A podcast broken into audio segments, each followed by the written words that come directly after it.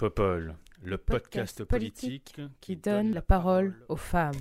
Every time I look down on this timeless town, whether blue or gray be her skies, whether loud be her cheers or whether soft be her tears, more and more, more and more do I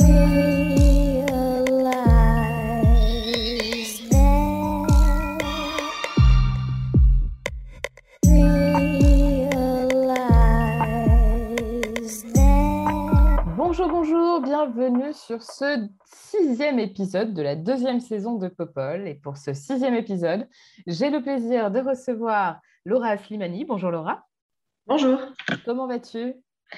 Euh, ça va bien, ça va bien. En C'est forme le week-end. Oui, euh, la forme après des petites semaines, euh, quelques petites semaines de, de vacances. Voilà, et il y en a besoin parce que la rentrée est, est chargée. Oui, c'est clair. Est-ce que tu pourrais nous parler de ce que tu fais Laura et de qui tu es s'il te plaît? Alors, je m'appelle Laura Slimani, j'ai 32 ans. Euh, Aujourd'hui, je suis adjointe au maire de Rouen depuis un peu plus d'un an, un an et demi. Euh, je suis adjointe en charge de la démocratie participative et locale et des questions d'égalité femmes-hommes, de lutte contre les discriminations et de handicap. Et dans la vie euh, professionnelle, je suis responsable de différents projets à la Fondation des femmes. Voilà. Super, merci beaucoup Laura, ravie de t'accueillir. Nous avons aussi le plaisir de recevoir Marie Coquille-Chambel. Bonjour Marie. Euh, je suis doctorante en études théâtrales. Je travaille sur le théâtre décolonial. Euh, J'ai une chaîne YouTube où je parle de théâtre, où je fais de la critique, euh, ce genre de choses. Et j'ai lancé le hashtag MeTooThéâtre en octobre 2021. Que d'activité, dis-moi. T'es bien chargée toi aussi. Merci beaucoup Marie, ravie de te recevoir. Et enfin, nous avons aussi le plaisir de recevoir Virginie Martin. Bonjour Virginie, Bonjour Léa, comment vas-tu? Très bien, très bien. Est-ce que tu pourrais nous parler de toi aussi, s'il te plaît?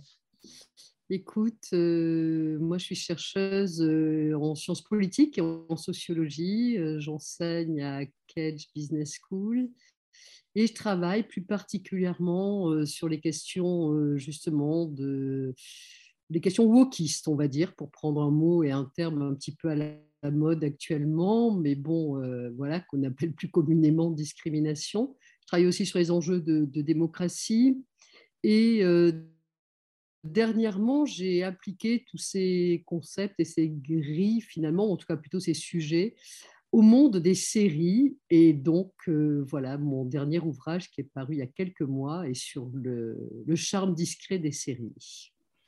Génial, merci beaucoup Virginie, ravie aussi de t'accueillir aujourd'hui euh, pour ce nouvel épisode. Sans plus tarder, nous allons parler des deux sujets qui vont nous intéresser cette semaine. Et euh, nous allons parler cette semaine du ras-le-bol au sein de l'éducation nationale et des couacs autour de l'examen du projet de loi instaurant le pass sanitaire. On va commencer par le ras-le-bol au sein de l'éducation nationale. À trois mois de l'élection présidentielle, les personnels de l'éducation nationale se sont mis en grève pour faire état de leur colère face à une gestion catastrophique de la crise sanitaire dans les établissements scolaires. Cette grève, qui a connu une forte mobilisation avec plus de 38% de grévistes selon le ministère de l'Éducation nationale et plus de 60% selon les syndicats, inquiète au plus haut sommet de l'État. Dans cette contestation, les personnels de l'Éducation nationale ont été suivis par des parents d'élèves qui jugent aussi le protocole mis en place trop compliqué, mais surtout trop mouvant. Pour calmer le jeu, le Premier ministre s'est saisi du dossier et a reçu jeudi, en fin de journée, avec les ministres de l'Éducation et de la Santé, les organisations syndicales des personnels de l'éducation et les associations de parents d'élèves. À l'issue de cette réunion, l'exécutif a notamment promis le recrutement de plus de 3000 contractuels, avec aussi le déploiement de 5 millions de masques FFP2, et a promis d'étudier la possibilité d'un report d'une partie des épreuves du bac. Qu'en pensez-vous? Est-ce que la réponse apportée par l'exécutif est, à vos yeux, suffisante? Est-ce que cette mobilisation peut avoir des conséquences pour le président de la République en pleine campagne présidentielle? Et je vais d'abord donner la parole à Marie. Marie, j'imagine que tu as suivi de près ces, grèves et aussi ces- cette mobilisation. Qu'as-tu pensé de- de- de- des réponses de l'exécutif face à cette mobilisation? Eh bien, moi, j'étais gréviste euh, parce que pour financer ma thèse, je suis euh, assistante d'éducation dans un collège euh, en REP+, donc j'ai fait grève euh, jeudi. J'ai donc perdu 40 euros pour que euh, Blanquer annonce qu'il allait recruter 1500 AED, donc qui est un, un métier qui est euh, extrêmement précaire, euh, où on touche euh, le SMIC pour faire euh, 41 heures de travail par semaine, euh, où on n'a pas le droit aux primes REP+, euh, que les professeurs euh, enseignants, tout ça, peuvent avoir. J'ai été très contente de voir dans mon établissement que ça avait été quand même suivi à tous les niveaux. Mais quand même, il y a un espèce de... Je suis un peu déçue par la... ce qu'ont pu obtenir les syndicats.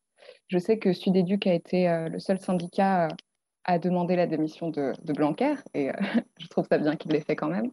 Mais c'est vrai que des masques FFP2, on en aurait besoin parce que sur mes 380 élèves, là, il y en a quand même beaucoup qui ont eu le, le Covid, euh, on sait que c'est un cluster euh, géant, euh, que ce soit à la cantine ou quoi que ce soit. Quand on est avec 200 enfants sans masque et que nous, on a juste un masque chirurgical pour les surveiller, c'est quand même prendre des risques tout le temps.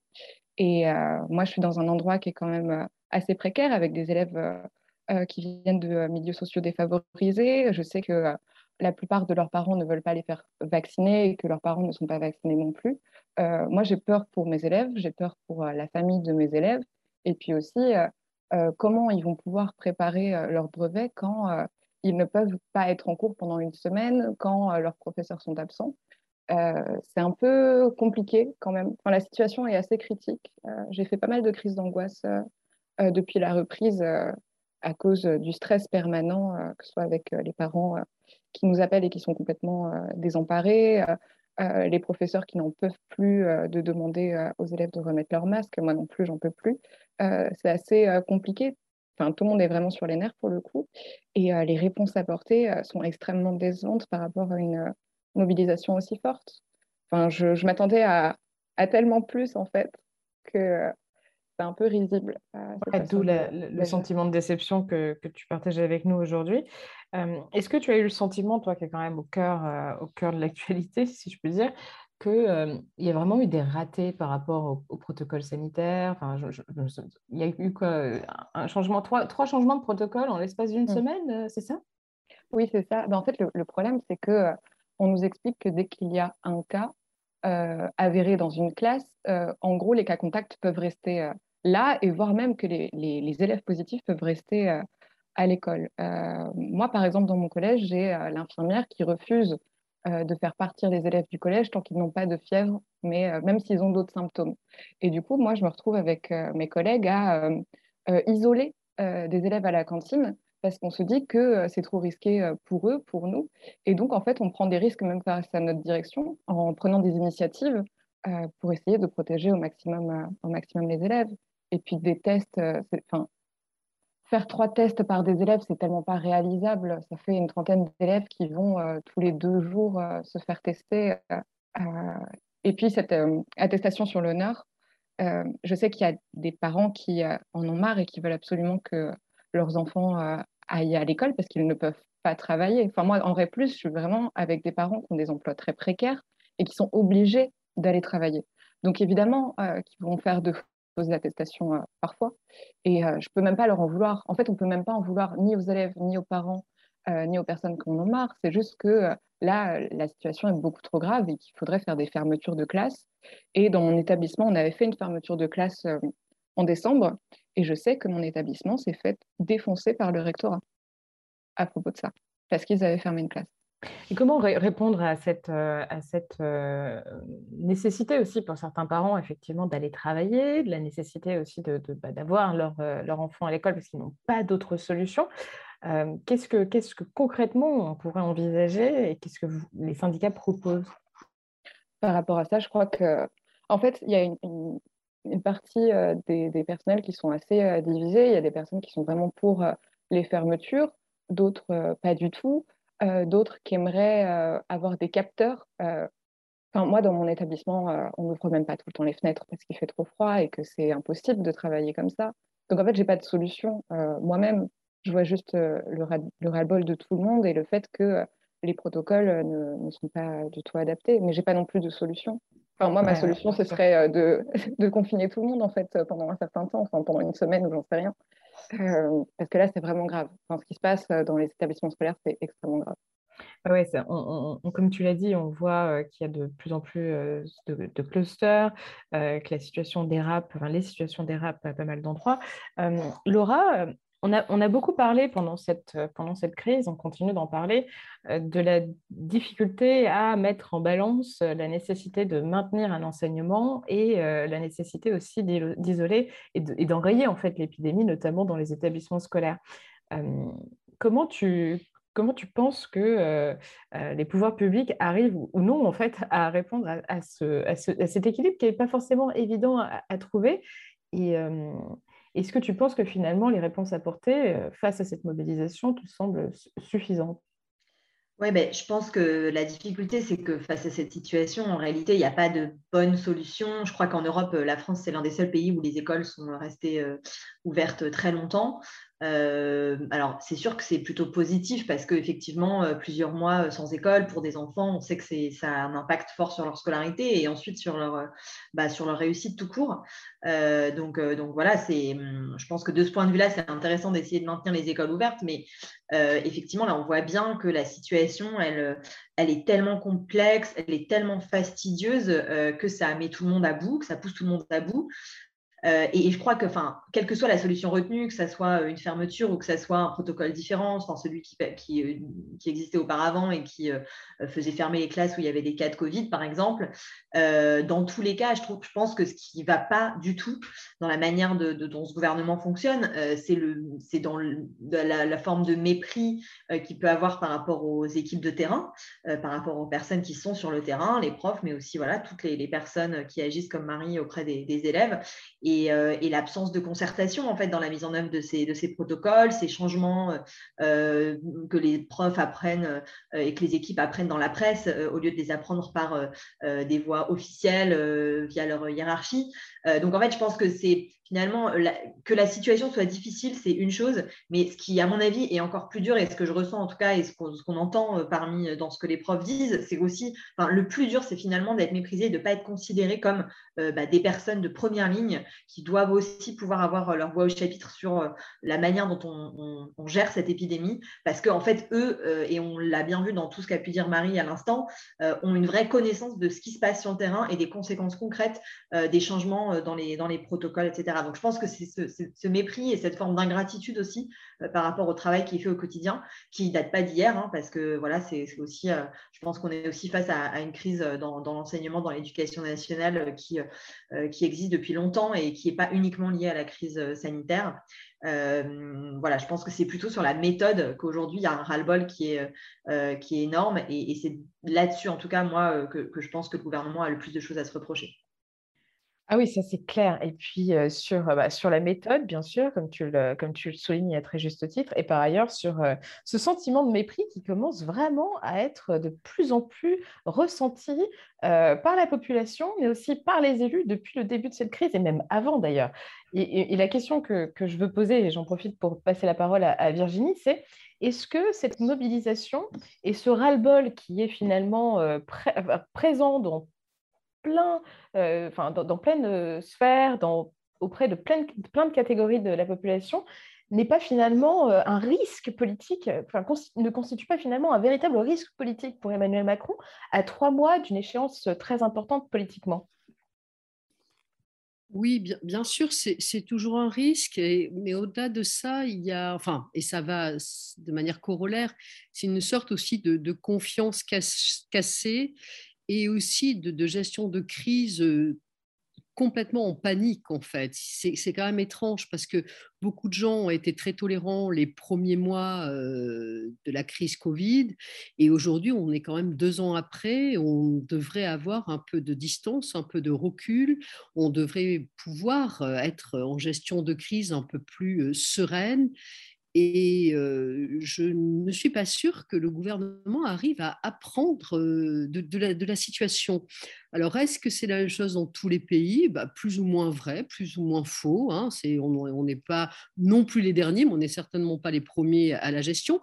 Mais je crois aussi que hum, ça raconte une France ou en tout cas un personnel politique qui ne sait plus prendre correctement ses, responsabilités, qui ne sait plus créer la confiance, qui ne sait plus euh, prendre, alors quand je vais dire par la main, il n'y a pas d'infantilisation de ma part, mais prendre par la main les citoyennes et les citoyens de ce pays et dire on va gérer ça ensemble.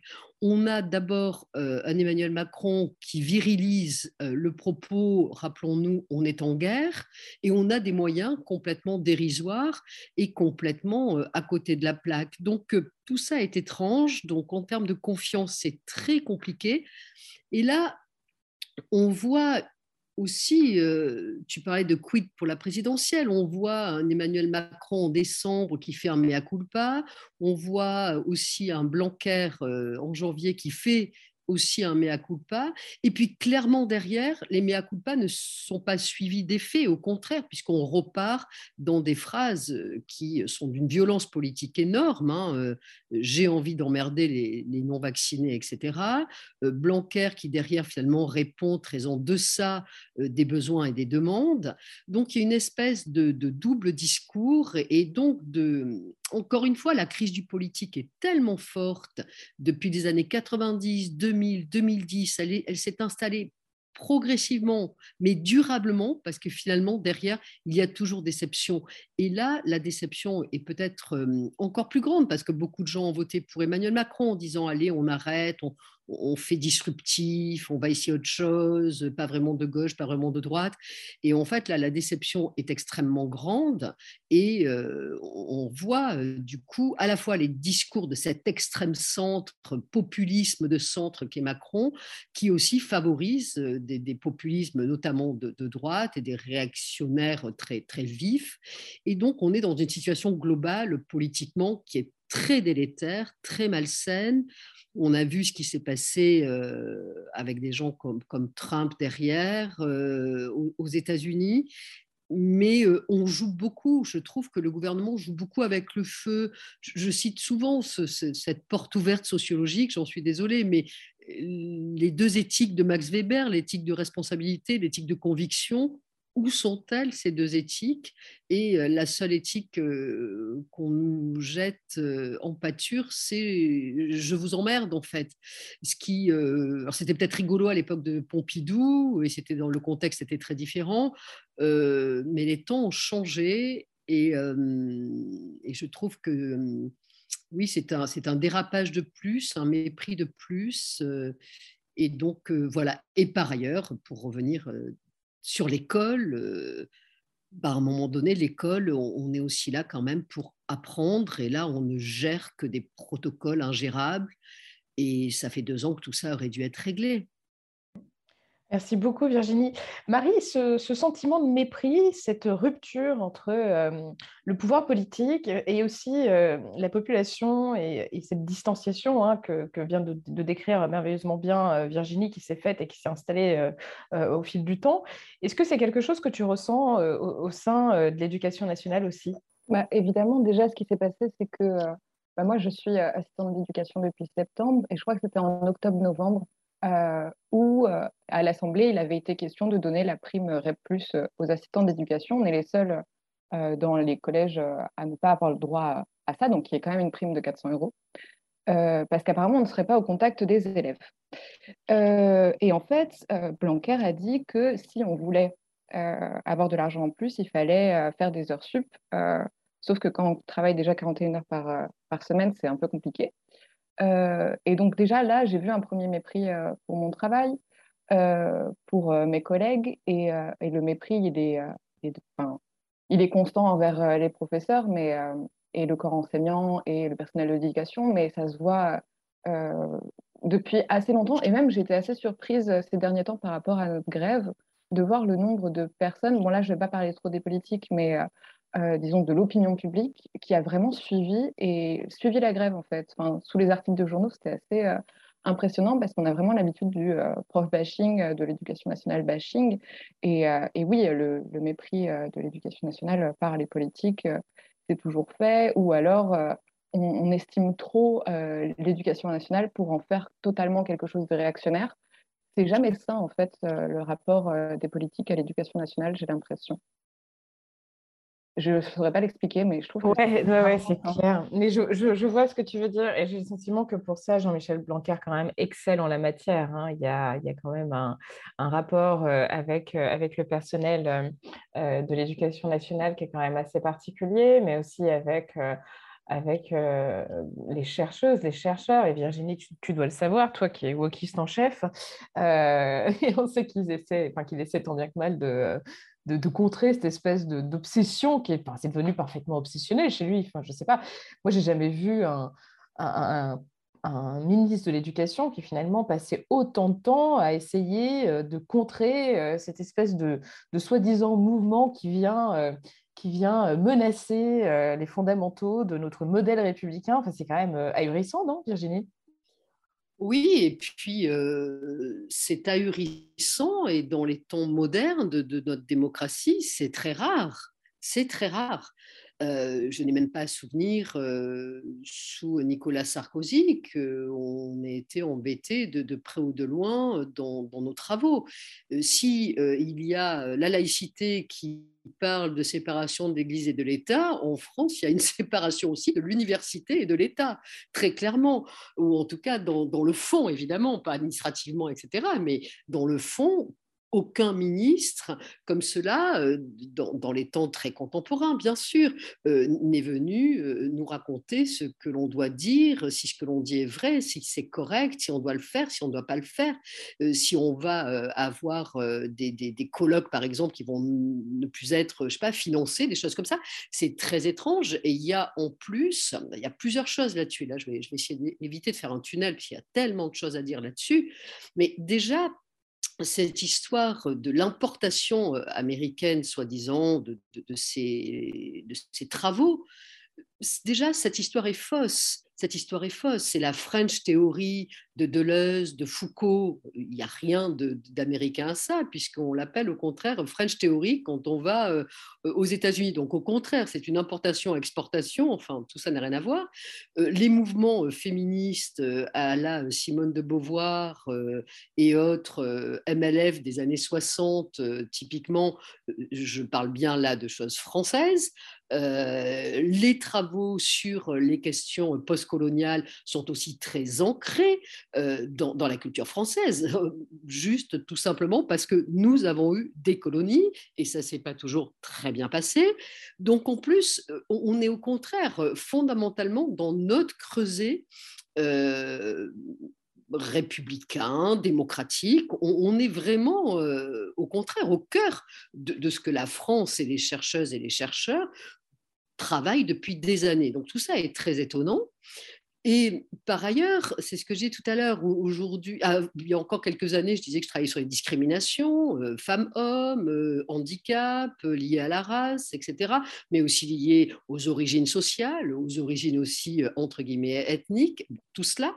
Et et, on ne m'a jamais dit que je faisais du wokisme ou pas du wokisme. Enfin, c'était un, travail complètement normal, reconnu. J'ai eu dès 2008 un programme de recherche sur les questions de genre. Tout le monde trouvait ça très bien. donc, il y a quelque chose d'étonnant, enfin en tout cas, c'est une bataille culturelle qui est menée avec beaucoup de virulence par une partie de la gauche, par cet extrême centre et évidemment par une grosse partie de la droite et de l'extrême droite. Mais c'est très déplaisant, c'est très compliqué. On dirait qu'en fait, il y a, moi, c'est l'hypothèse fondamentale que je pose, parce que politiquement, il y a beaucoup de gens qui, sont d'accord avec ces travaux. Ils ont toujours été d'accord avec ces travaux. Moi, j'ai l'impression qu'aujourd'hui, il y a une peur. Il y a une peur. Je, ne peux pas me dire que c'est autre chose que psychanalytique, en fait. Euh, de, ces, réactions face justement à un monde qui change, à un éveil écologique, un éveil au féminin, un éveil euh, euh, sur les, questions d'orientation sexuelle, un éveil sur les questions de race, etc.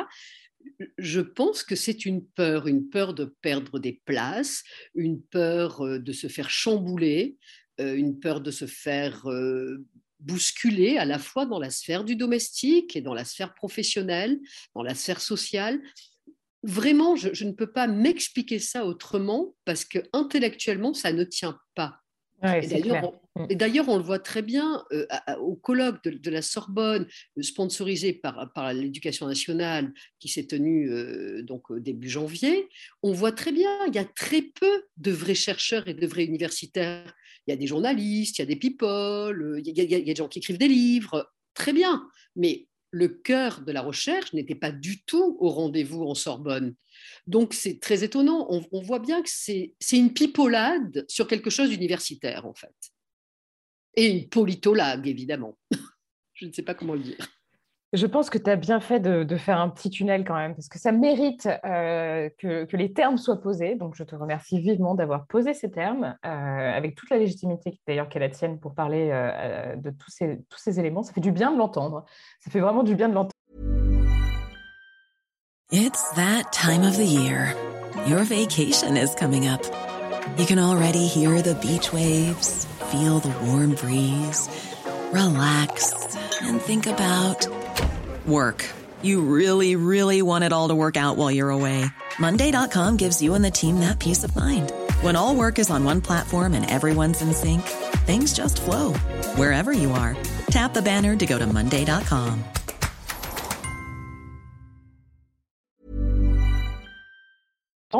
Et euh, je vais peut-être donner la, la, parole à Laura pour, euh, pour conclure sur, euh, sur ce thème.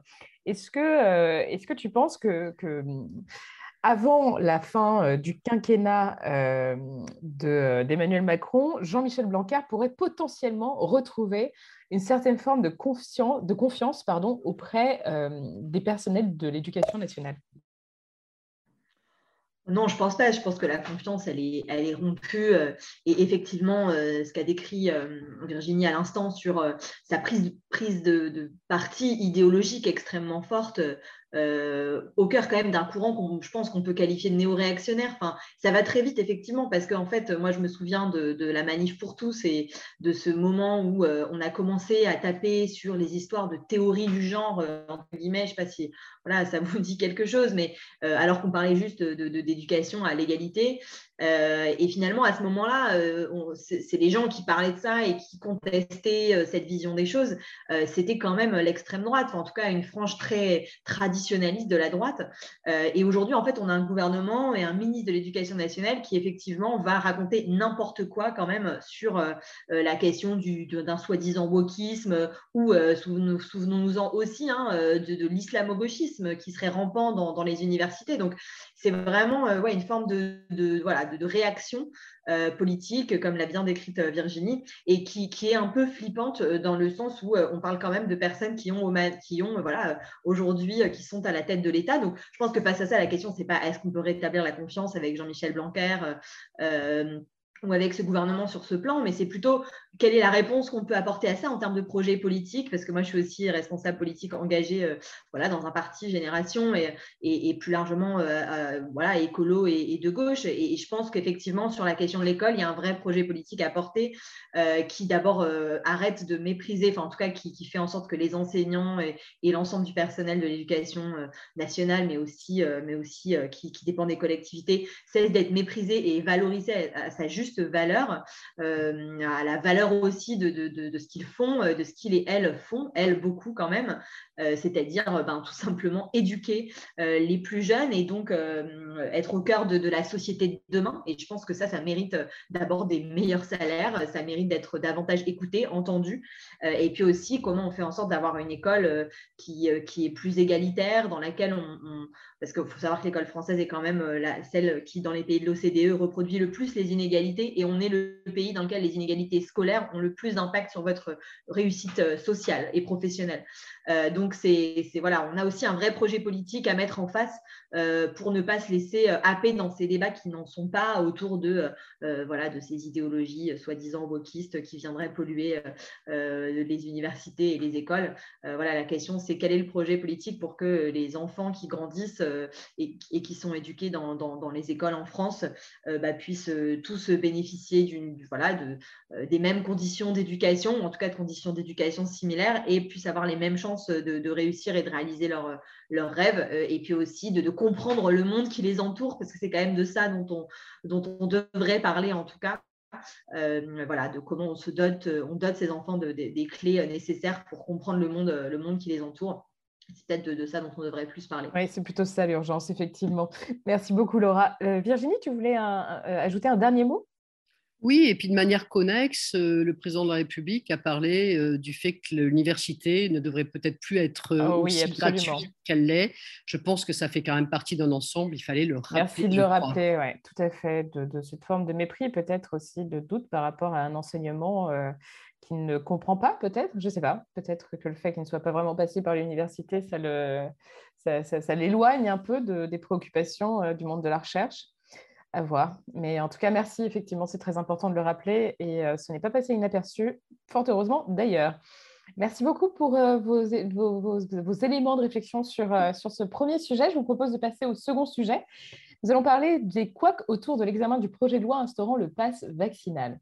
L'examen du texte avait quand même mal démarré, souvenez-vous, lorsque les députés avaient décidé, contre l'avis du gouvernement, de lever la séance deux jours d'affilée, retardant ainsi l'examen du texte qui propose de transformer le pass sanitaire en pass vaccinal. Ce texte devait initialement, selon les plans de l'exécutif, être promulgué le 15 janvier pour entrer rapidement en vigueur. Or, le calendrier défini par le gouvernement a été bousculé par plusieurs événements au cours de ce qu'on appelle la navette parlementaire. Après le retard accumulé à l'Assemblée nationale, le texte a été débattu au Sénat avant d'être discuté entre les parlementaires au sein d'une commission mixte paritaire qui s'est avérée non conclusive. Après cet échec, le texte a été adopté par l'Assemblée nationale en nouvelle lecture. Au cours de cette nouvelle lecture, le texte a été légèrement amendé par les députés sur la base de ce qui avait été arrêté au Sénat. Aussi, le pass vaccinal ne devrait pas s'appliquer pour les enfants entre 12 et 16 ans. Le gouvernement espère que le texte sera définitivement adopté ce dimanche avec une entrée en vigueur au cours de la semaine prochaine et certains parlementaires ont fait savoir qu'ils souhaitaient saisir le Conseil constitutionnel. Ce que l'on peut dire, c'est que ce projet est largement controversé au sein de la classe politique, mais aussi au sein de la population. Qu'en pensez-vous? Est-ce que les tensions autour de ce pass vaccinal pourraient être de nature à déstabiliser le gouvernement? La séquence parlementaire que nous venons de vivre n'est-elle pas inquiétante pour l'exécutif, qui a montré avoir eu un peu du mal à mobiliser sa majorité, notamment en première lecture? Marie, qu'en penses-tu? Alors, moi, j'ai regardé euh, surtout les, euh, les débats euh, de l'Assemblée. Ça avait été assez intéressant à, à voir et surtout assez, comment dire, c'était plutôt chouette de voir autant de personnes en opposition avec le gouvernement et de vraies réflexions autour, autour du texte. Je sais pas, que ça montre une crise euh, face, face au gouvernement, c'est euh, plutôt sain. Euh, ce qui s'est passé par rapport à Macron qui souhaite emmerder les non-vaccinés et le fait que toute l'Assemblée, du coup, se demande ce qu'est ce projet de loi, ça m'a semblé plutôt sain et ça redonne en fait un peu espoir quand même dans l'hémicycle et de voir qu'il y a de vraies euh, discussions autour de ça, euh, de voir que les personnes étaient mobilisées avec euh, toutes les suspensions de séance, tout ça. Euh, moi, j'ai trouvé ça plutôt sain et euh, pour euh, la classe politique en fait. Euh, ça m'a redonné un peu d'espoir en fait euh, dans, euh, dans, les députés et, euh, face aux parlementaires en règle générale. Je suis tout à fait d'accord avec toi. J'ai même le sentiment que finalement, euh, le, le Parlement a retrouvé son rôle, un rôle qu'il avait un peu perdu depuis 2017. Euh, Laura, tu t'analyses ça comment, toi? Oui, ben, en fait, on avait presque oublié qu'il y avait un Parlement, tellement euh, ce président disposait d'une majorité godillot, comme on dit, hein, avec des, députés qui n'avaient d'autres légitimités que celle euh, du président de la République. hein. Il faut quand même savoir que la majorité LREM de l'Assemblée nationale est constituée pour en grande, en très grande majorité de, personnes qui, n'avaient jamais auparavant euh, eu euh, voilà, une, un quelconque, euh, une quelconque forme de militantisme politique ou d'adhésion à, un certain nombre de valeurs et d'idées, euh, même si je sais bien que les partis n'ont pas vraiment la cote, mais quand même souvent c'est garant d'une certaine euh, droiture idéologique ou en tout cas euh, voilà, d'un certain nombre de convictions euh, dont, ces députés en grande partie manquent. Mais effectivement, là, ils se sont un petit peu réveillés en partie et puis surtout, euh, voilà, l'opposition a réussi à faire entendre sa voix. Euh, alors moi, je suis pas d'accord avec tout ce que dit, enfin tout ce que disent les opposants au pass vaccinal, mais je, pense effectivement que c'est euh, un peu la mesure de trop. Et puis finalement, c'est une obligation, c'est une forme d'obligation vaccinale qui ne dit pas son nom. C'est pas euh, une mesure qui est recommandée par les médecins. Donc il y a un peu un double discours du gouvernement qui tantôt nous dit euh, je ne fais qu'écouter euh, les scientifiques et puis le lendemain met en place une mesure, voilà comme celle-ci qui, clairement ne répond pas à une demande des scientifiques, mais plutôt à une volonté d'emmerder, comme l'a très explicitement dit, au moins ça a mérite d'être clair, le, président de la République, en fait pour cliver et pour des raisons à mon avis électoraliste, hein, tout simplement. et puis on voit bien aussi, par exemple, sur le port du masque à l'extérieur en ce moment, tout ça n'a pas, pas beaucoup de sens. Et, d'ailleurs, les, juges sont en train de, bah, de faire sauter ces, obligations aussi les unes après les autres. Et, donc voilà, je pense que oui, effectivement, c'est plutôt sain que le Parlement se, réveille sur ce plan. on a un régime en France aussi qui est extrêmement présidentiel, dans lequel le Parlement a finalement assez peu de pouvoir par rapport à ce qui peut exister dans d'autres pays. Euh, donc c'est plutôt sain. Et je pense aussi que ce que ça montre, euh, enfin, c'est aussi, je, trouve que cette crise sanitaire, elle aurait pu être un moment euh, assez important en termes de, promotion de la santé, d'éducation à la santé. Et en prenant des décisions comme ça et en imposant des décisions euh, aux, personnes qui ne répondent pas forcément à des exigences scientifiques, bah, le gouvernement, je trouve qu'il gâche un peu cette, opportunité-là qu'on aurait pu avoir. Et les gens ne sont pas des imbéciles, donc les gens comprennent euh, très bien la nécessité d'un certain nombre de mesures, le lavage de mains, le vaccin en très grande majorité quand même, puisque l'immense majorité des Français sont vaccinés et font leur, euh, ont fait leur, troisième dose. Euh, et, et, donc, euh, voilà, mais il ne faut pas prendre non plus les gens pour des imbéciles. et donc, là, c'est plutôt sain, effectivement, qu'il y ait une réaction à la fois du Parlement, mais aussi de la société française face à une mesure qui, qui est un peu contradictoire avec cette volonté et cette nécessité qu'il y a de convaincre aujourd'hui encore les derniers euh, réfractaires et des personnes qui, euh, bah, voilà, même si elles, voilà, aujourd'hui, en tout cas, il faut réussir, je pense, à les convaincre.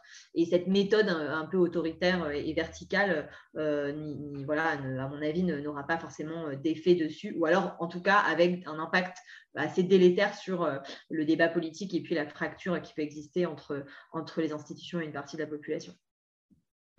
Ça, c'est certain. Et, euh, c'est intéressant que tu reviennes aussi sur, euh, sur la verticalité de l'exercice du pouvoir d'Emmanuel Macron, qui est quand même, euh, qui est quand même un peu son fonds de commerce et qui est assez, assez inquiétante à, mes yeux, en tout cas pour, pour le débat politique et pour la démocratie dans son ensemble. Il y a autre chose qui me semble intéressant dans ce que tu, dans ce que tu dis et aussi dans ce qui se passe actuellement, c'est de voir que finalement, faire clivage, euh, cliver la société en son sein, monter les uns contre les autres, c'est quelque chose dont euh, Emmanuel Macron euh, est assez coutumier en fait. On l'avait vu d'ailleurs aussi pendant la crise des Gilets jaunes, mettre de l'huile sur le feu, vraiment essayer de, monter une partie de la population contre l'autre. C'est quelque chose qui est quand même pour moi excessivement inquiétante, qui, m'interroge aussi sur sur le, ses méthodes euh, de, gouvernement, en fait, hein, sa façon de gouverner, et qui peut avoir quand même des, conséquences assez, euh, assez importante dans la société. On le voit hein, avec toute cette violence qui émerge. Je veux dire, on n'a jamais connu une période euh, politique où euh, autant d'élus étaient, euh, que ce soit des, élus au niveau national ou au niveau local, étaient visés par des violences même physiques. Et, je parle au-delà des élus, il y a même aussi l'ensemble de la classe politique hein, qui est très souvent prise à partie. Euh, je pense que euh, dans cette façon de, dialoguer, dans cette façon, euh, pas de dialoguer, mais vraiment de, parler de s'exprimer et de faire, le président de la République a quand même une certaine responsabilité, non? Qu'en penses-tu, Virginie? Moi, je suis surtout très étonnée de cette manière de gouverner qui, de toute façon, ne peut aller que vers des, issues euh, sombres. Et ça, je ne le comprends vraiment pas. Cette espèce d'incarnation d'une forme de, violence euh, au, cœur même du dispositif euh, du président de la République, et même une violence, j'allais dire, même intériorisée chez lui, est quelque chose que je trouve étrange. Tout fonctionne au chantage, tout fonctionne au rapport de force. Et typiquement, on l'a vu sur le vaccin. C'est vaccinez-vous absolument et après vous pourrez faire n'importe quoi. Euh, on confine, on confine, on confine plus. Ah, et on vous donne des, bâtons, des carottes, etc. Donc il y a quelque chose de très étrange. Et d'ailleurs, ce tout euh, vaccinal, puisque c'est bien aussi le sujet, euh, nous a aussi mis dans le mur sur la gestion de la crise, puisque ça a été, si vous vous faites vacciner, vous pourrez faire absolument tout ce que vous voulez. Et ça a été complètement stupide puisqu'il fallait faire ça plus le reste. Donc ça, c'est certain que ça marche au chantage, ça marche au rapport de force, tu l'as très bien rappelé. Sur la crise des Gilets jaunes, c'est Ségolène Royal qui a eu une parole sage, je trouve. Elle a dit, mais une crise comme cela, normalement, c'est réglé en trois jours. il n'y a pas besoin de faire comme ça des, années et des années, de semaine en semaine, euh, de crise pour, pour cela. Donc euh, oui, il y a quelque chose, c'est comme si il fracturait, il archipélisait euh, les Français et les Françaises et aussi une fracture entre les élites et le peuple. Il y a beaucoup de, fractures à plein de niveaux, je trouve, alors que normalement, le politique, j'ai la naïveté de croire que c'est faire commun, c'est faire société, c'est travailler l'ensemble, c'est se sentir dans un même bateau et, c'est faire société. Et je ne comprends vraiment pas si ce n'est, alors est-ce que c'est pour des raisons électoralistes, bassement électoralistes, mais je ne pense pas que ce soit que cela. Est-ce que c'est sa manière d'être au monde, finalement? Euh, Point d'interrogation. Est-ce que c'est son inexpérience en tant qu'élu, puisqu'il est passé de jamais élu à élu président de la République? Euh, Est-ce qu'il y a de cela? Mais c'est même pour son image, puisqu'il apparaît assez orgueilleux, narcissique, etc j'aurais pensé à un moment donné que, son image et sa volonté d'avoir une bonne image allaient rattraper cela. Mais non, il y a, du virilisme en lui, vraiment. Et, il y a quelque chose de, l'ordre du rapport de force. Il ne faut pas qu'il échoue, ce n'est pas possible à n'importe quel prix. Et euh, c'est une manière de, gouverner, euh, oui, un peu à, à, coup de menton, en fait alors que nous avons besoin, je crois, dans une période aussi compliquée, aussi anxiogène, euh, avec aussi des problématiques environnementales qui euh, créent quand même des angoisses, des grosses interrogations, l'avenir des plus jeunes, des jeunes qui font des dépressions, etc. Au contraire, on aurait besoin de, de, baume sur le cœur et, de baume euh, sur le politique, d'être soulagé, d'être rassuré, d'être dans le même bateau, de, faire ensemble des choses et d'affronter ensemble. Et c'est tout le contraire, ça casse, euh, ça détruit et ça fracture. C'est absolument incompréhensible et c'est complètement à contre-temps de ce que la période euh, demande en fait. Tout à fait, je suis, euh, je suis entièrement d'accord là-dessus. Mais d'ailleurs, dans cet aspect très viriliste de l'exercice du pouvoir, euh, quand bien même euh, il entend vraiment s'en éloigner le plus possible, ça nous rappelle quand même des, des, méthodes que, comment dire, que embrassait très volontiers un Donald Trump, par exemple. Donc, c'est quand même assez fou de voir que finalement, un, président qui se euh, qui s'arroge en maître du progressisme dans le monde, euh, se retrouve à avoir des méthodes de gouvernement qui, qui se rapprochent quand même d'un, président de la République américain qu'il a euh, pour autant méprisé et aussi beaucoup critiqué. Donc bref, tout ça, pour, tout ça pour ça. Merci Macron. Je vous remercie beaucoup de vos éléments sur cette question. Et si ça ne vous dérange pas, à moins que vous souhaitiez rajouter quelque chose sur ce thème, n'hésitez pas à me le dire. Je vous propose de passer à vos cartes blanches à vos petites actus de la semaine. Marie, de quoi voulais-tu nous parler, s'il te plaît? Alors moi, ce n'est pas vraiment une actualité euh, de la semaine, je pense que c'est une actualité euh, qui me suit euh, un peu tout le temps. J'aimerais juste parler un petit peu du MeToo Théâtre, parce que tous les jours encore, je parle avec des victimes. il n'y a pas si longtemps, on a été reçu par le ministère de la Culture, pas par Roselyne Bachelot, mais par euh, les personnes de son ministère et euh, la majeure partie des revendications euh, que nous avons portées ont été refusées. Et je suis plutôt triste par rapport à ça. Je suis plutôt triste de voir que ce mois-ci, un, metteur en scène accusé par 20 personnes d'agression sexuelle, d'harcèlement sexuel pardon, et de viol sera programmé dans le théâtre de, de Charles Berling, qui ne fait que dire qu'il est un progressiste et, euh, et tout ça, de voir que qu'en mai 2022, euh, il y aura euh, Jean-Pierre Barrault programmé au théâtre de la Colline, donc accusé de, de viol et d'agression par, par plusieurs personnes également. il y a peu de temps, on a fait avec tous les MeToo une tribune pour demander à ce que la, la, prise en considération des violences sexistes et sexuelles, pas simplement dans nos milieux, mais dans tous les milieux, soit euh, au cœur en fait de, la présidentielle. Euh, c'est une tribune historique hein, vraiment de tous les MeToo, MeToo politiques, etc., du premier MeToo jusqu'à nous. Et je suis plutôt triste en fait de voir que ça a peu été écouté et j'aimerais bien que là, enfin on se saisisse de tout ça. Et, j'aimerais toujours apporter mon soutien à toutes les victimes de violences sexuelles. Et c'est pas une actualité de la semaine, c'est une actualité de tous les jours et de toutes les minutes. Donc voilà. Merci beaucoup Marie et euh, j'en profite pour euh, saluer ton combat et ton courage dans cette, euh, dans cette, dans ce, comment dire, dans cette, dans, cette, prise en considération effectivement des, des victimes et aussi de ce problème de société parce que c'est quand même un véritable problème de société auquel nous faisons face. Merci beaucoup pour tes mots et merci pour ton combat au quotidien. Laura, de quoi voulais-tu nous parler s'il te plaît? Alors moi, je voulais vous parler euh, d'un sujet local, euh, parce que comme je vous le disais, je suis élue à Rouen.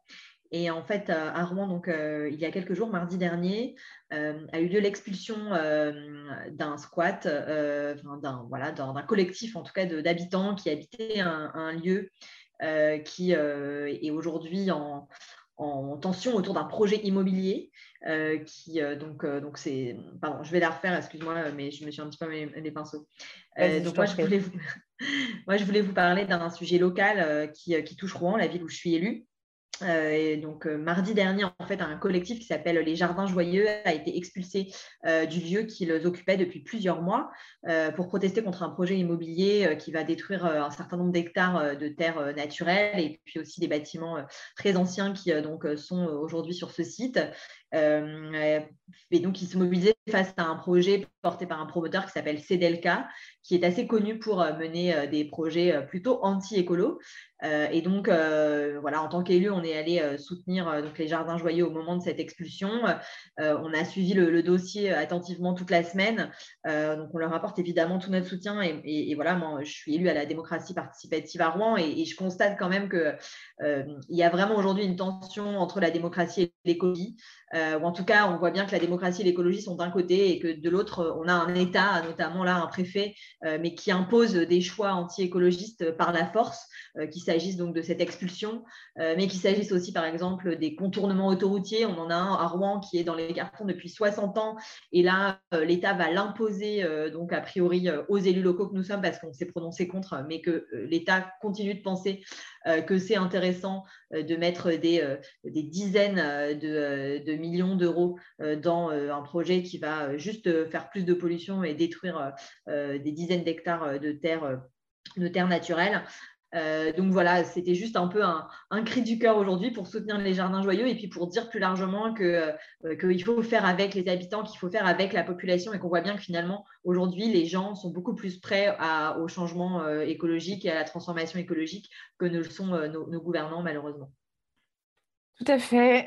ça, je rappelle aussi. merci beaucoup, Laura, pour, pour cette, pour cette d'avoir partagé pardon, cette actualité avec nous. Et enfin, Virginie, de quoi voulais-tu nous parler, s'il te plaît? Ben, écoute, moi, euh, ma carte blanche, j'ai plutôt envie de, la mettre autour euh, des questions de handicap, qui sont vraiment des angles morts euh, des présidentielles qui se succèdent et qui se ressemblent sur cette question, alors que les personnes en situation de handicap représentent quand même 12 millions d'individus et 8 millions d'accompagnants familiaux. Hein. donc, c'est un vivier, ne serait-ce que par cynisme électoraliste, qui devrait être vraiment saisi. Et au-delà euh, du handicap, euh, que je trouve être une cause complètement délaissée, de manière connexe et peut-être plus globale, et là ça concerne tout le monde, je vois aussi, depuis que je parle beaucoup de handicap, de médecine, etc., que beaucoup de gens me parlent de violence médicale du fait qu'on ne les croit pas, du fait qu'il y a une espèce d'autoritarisme médical qui est très difficile, euh, du fait aussi qu'on met en doute souvent les souffrances euh, des patientes et, des patients. Donc il y, a, quelque chose de, l'ordre de cette violence médicale, alors que finalement euh, la médecine et le corps médical devraient être peut-être un peu plus modestes aussi. On l'a vu, hein, il y a eu beaucoup de ratés de la part des chercheurs en médecine, mais aussi des médecins sur la crise Covid. Donc voilà, la, médecine est aussi traversée de doutes, euh, quoi qu'on en dise, même si c'est soi-disant une science dure, bah, les sciences dures aussi doutent et doivent douter de toute façon. Et euh, voilà, et je trouve que c'est une violence de plus dans, notre société et qui est une violence qui pourrait être tout à fait évitée. Et c'est un sujet euh, dont les politiques, je ne sais pas s'ils en ont conscience ou pas, mais en tout cas ne parlent jamais. Encore un angle mort, bien au-delà du handicap, mais n'empêche que c'est un, double effet qui se coule d'angle de, mort en série. Et je trouve que c'est très dommageable. Hi, I'm Daniel, founder of Pretty Litter. Did you know cats tend to hide symptoms of sickness and pain? I learned this the hard way after losing my cat, Gingy. So I created Pretty Litter, a health monitoring litter that helps detect early signs of illness by changing colors, saving you money and potentially your cat's life. Pretty Litter is veterinarian developed, and it's the easiest way to keep tabs on your fur baby's health right at home. Go to prettylitter.com and use code ACAST for 20% off your first order and a free cat toy. Terms and conditions apply. See site for details. Merci beaucoup Virginie, merci beaucoup de contribuer à visibiliser ce, sujet qui est effectivement fondamental. Je vous remercie beaucoup de votre participation à ce nouvel épisode de Popol. J'en profite pour rappeler que euh, Popol devient Popol Live une fois par mois. On se retrouve au point éphémère pour enregistrer des épisodes en direct avec un public. Donc, je vous invite à venir. Ce sera certainement des vendredis. La prochaine date a été fixée au 11 février. Je vous invite à, venir nombreuses et nombreux. L'entrée est gratuite, ça se fait sans préinscription et nous parlerons à l'occasion de cet enregistrement en live des violences sexuelles et sexistes en politique. J'en profite aussi pour vous dire que j'ai créé une page YouTube pour que vous puissiez participer euh, au financement de ce projet qui est Popol. N'hésitez pas à soutenir le projet si vous le souhaitez en vous rendant sur la page YouTube du projet. Je vous embrasse, je vous remercie pour tout votre soutien et je vous dis à très vite.